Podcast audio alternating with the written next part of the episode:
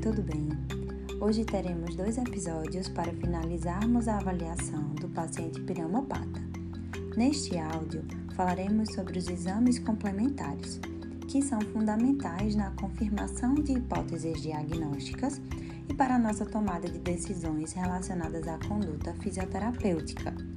Então, dentre esses exames, temos o hemograma, que analisa informações específicas sobre os tipos e quantidades dos componentes no sangue, como glóbulos vermelhos, hemácias, glóbulos brancos, leucócitos e plaquetas, coagulação sanguínea.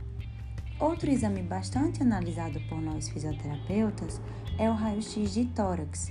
Ele é essencial para apresentar a região torácica e suas diversas estruturas, como clavículas, externo e corpos vertebrais, observando a continuidade íntegra dessas estruturas, traqueia e os brônquios principais, mediastino e área cardíaca, cúpulas diafragmáticas e seios costofrênicos e o parênquima pulmonar.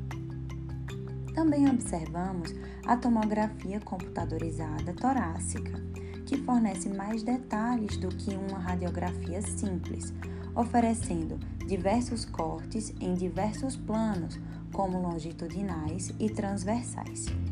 E para terminar o assunto de hoje, temos a gasometria. Ela mensura o pH e os níveis de oxigênio e de gás carbônico no sangue do indivíduo é utilizada para verificar o equilíbrio ácido-base do organismo, diretamente relacionado com a performance pulmonar e metabólica. Pode não apresentar distúrbio ácido básico, pode, pode apresentar um distúrbio primário, metabólico ou respiratório, com ou sem compensação, e até um distúrbio misto, os distúrbios metabólicos são aqueles que alteram primariamente os valores de bicarbonato na gasometria. Já os respiratórios modificam primariamente os valores de PCO2 na gasometria, de pressão parcial de gás carbônico.